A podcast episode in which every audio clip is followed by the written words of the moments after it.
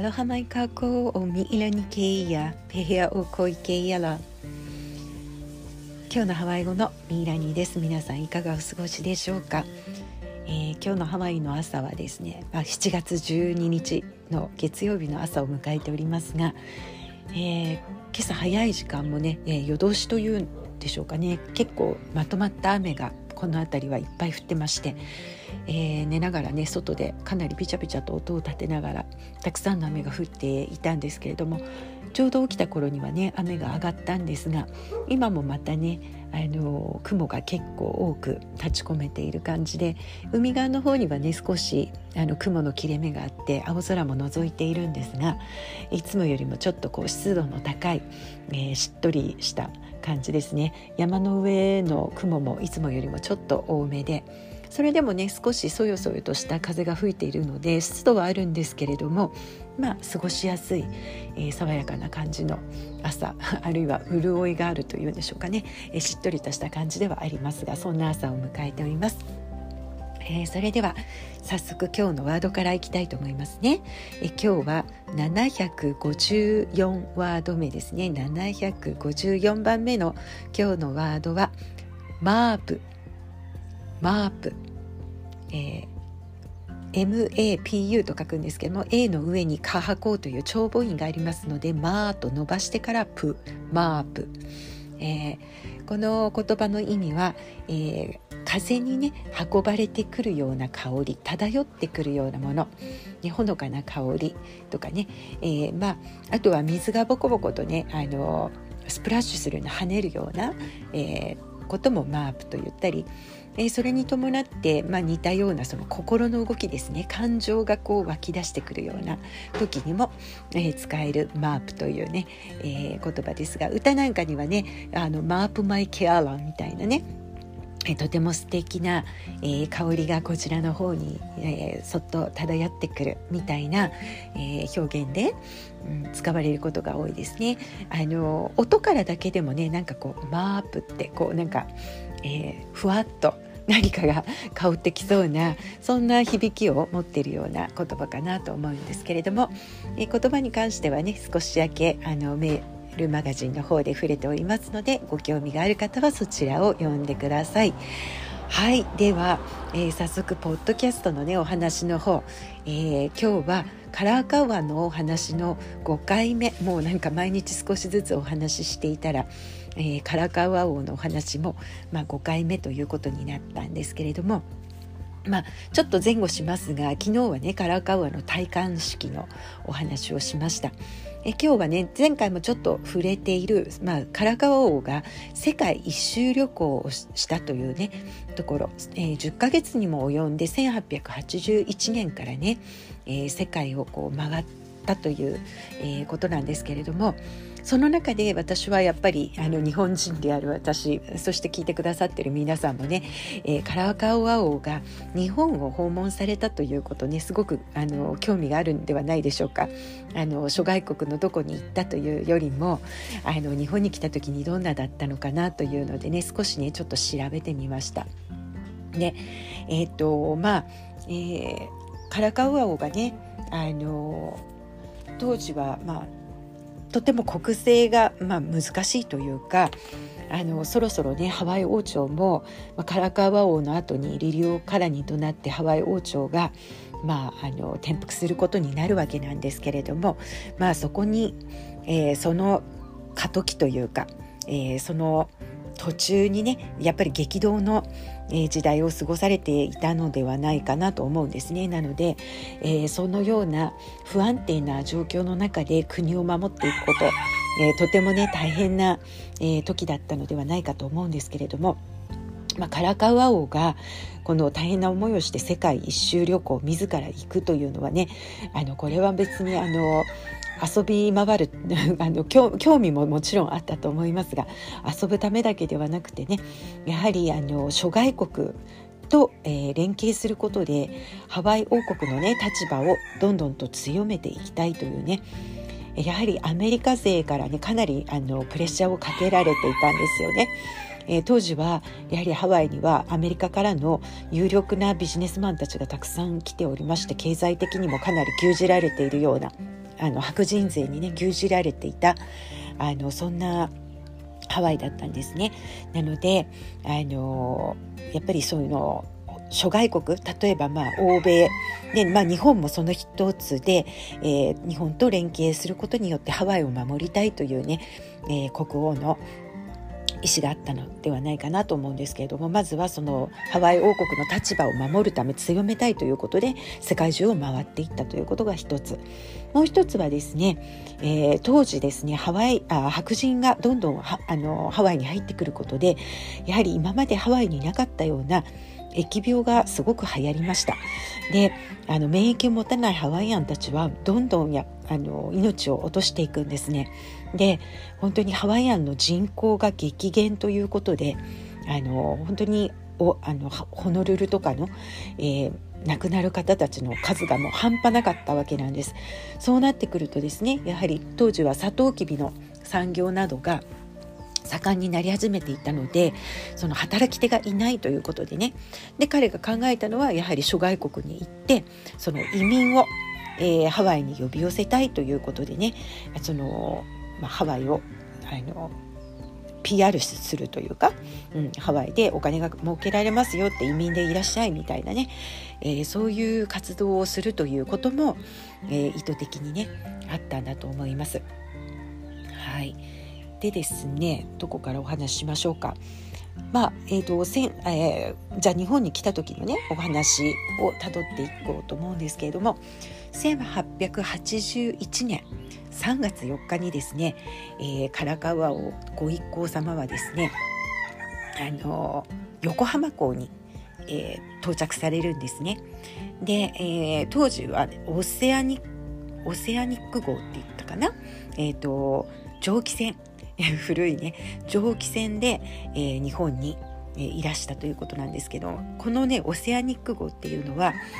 えーと、映画で「タイタニック」ってねあの皆さん「タイタニック」という言葉ご存知だと思いますが「タイタニックの」えー、船を作っていた会社とが持っていた同じオセアニック号というね蒸気船だったということです。で、えー、まあ、3月4日に、えー、横浜港に上陸されて、えー、そして、まあえー、3月の16日までね、えー、日本に滞在されていたということなんですね。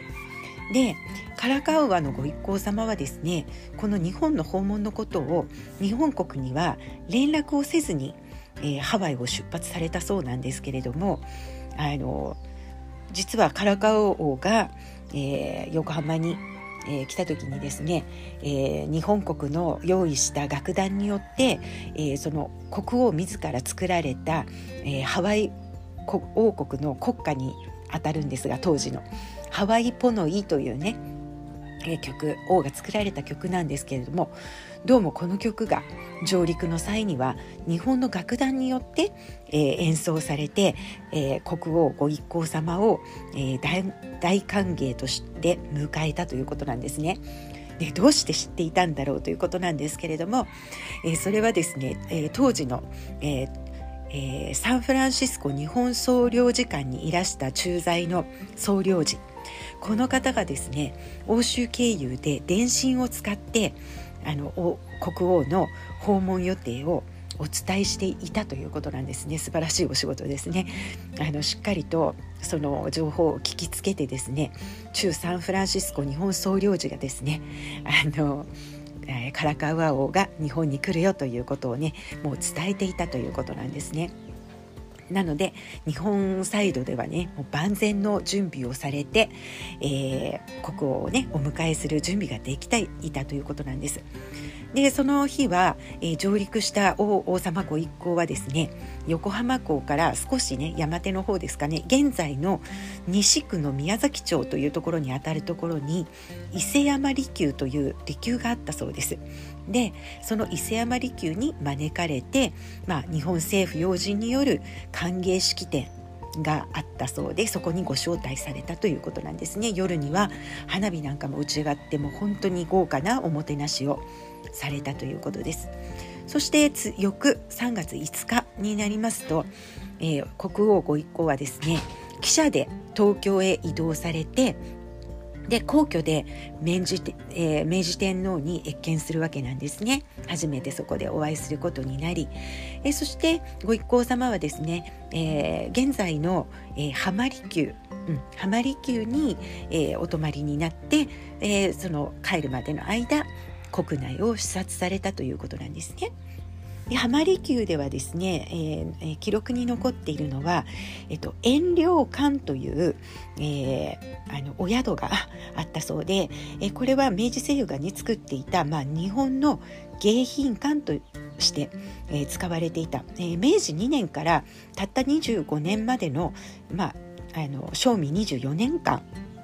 えー、国賓たちをね、えー、迎えたあの迎賓館だったそうなんですけれどもまああのそこのあの情報によるとですね、まあ、24年間に出迎えた国賓の方は、えー、延べ13名ということでその中にカラカウア王のお名前が、えー、残っております、えー、ちょうど明治14年3月5日から3月16日まで滞在されたというね滞在記録が残っているそうです。ただこの国賓級の13名の中で、えー、君主と呼ばれるようなその国王級の方はカラカウア王お一人だったということなんですね。なので、まあ、あのその滞在記録の中に、えー、その遠慮館の中で一番ね、えー、最高位の方でお泊まりになった方がカラカウア王だったというね、えー、記録も残っております。でですね、まあ、日本に来た時にもちろんその、えー、日本政府と、えーえー、できるだけこう友好関係に、えー、いたいということでね、えー、一つにはですね、えーと、移民の、えー、しょそうですね移民の約束が、えー、当時あったんですよね。あのー、何年だったかな、うんえー、1800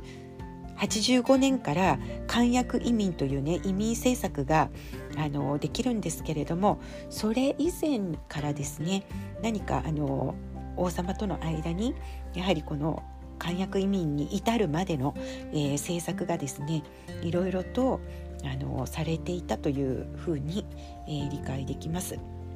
そしてもう一つ、えー、とてもね、まあ、あの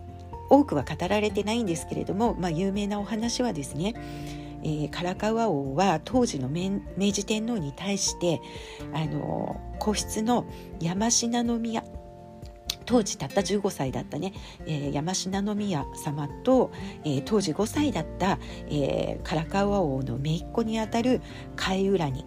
をのお二人の縁談をね、えー、密かに、えー、持ちかけていたということがね言われています。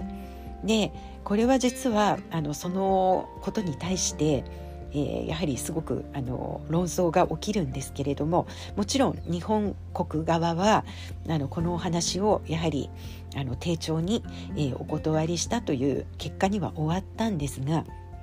このことをね知ったアメリカ政府が、えー、大変激怒しましてその王様のされた行動に、えー、そしてね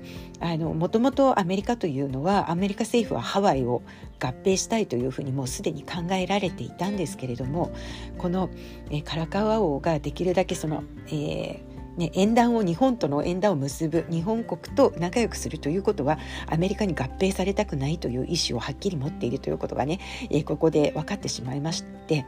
でアメリカは逆に、えー、大変その激怒するわけなんですね。なので、えー、うすうすあのいずれはハワイ王国を、えー、アメリカにというふうに思っていた動きがですね一層早まってしまったというような運びに残念ながらなってしまったということがまあ事実なんですね。なのでその後の、まあ、1889年の、えー、リリオ・からに女王の、えー、時のそのハワイ王朝転覆というところに至るまでにね、えー、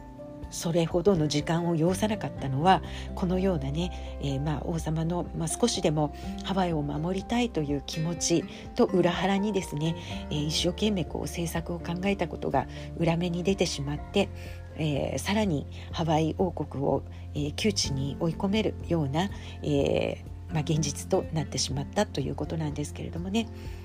まあ、それあの、まあ、そこも含めえーとね、先ほど言ってたその移民のね、えー、協定とかの前には、まあ、ハワイ王国と日本との間にはですね日本の幕末ですね、えーと、王様の、まあ、任期中ですけれども1867年には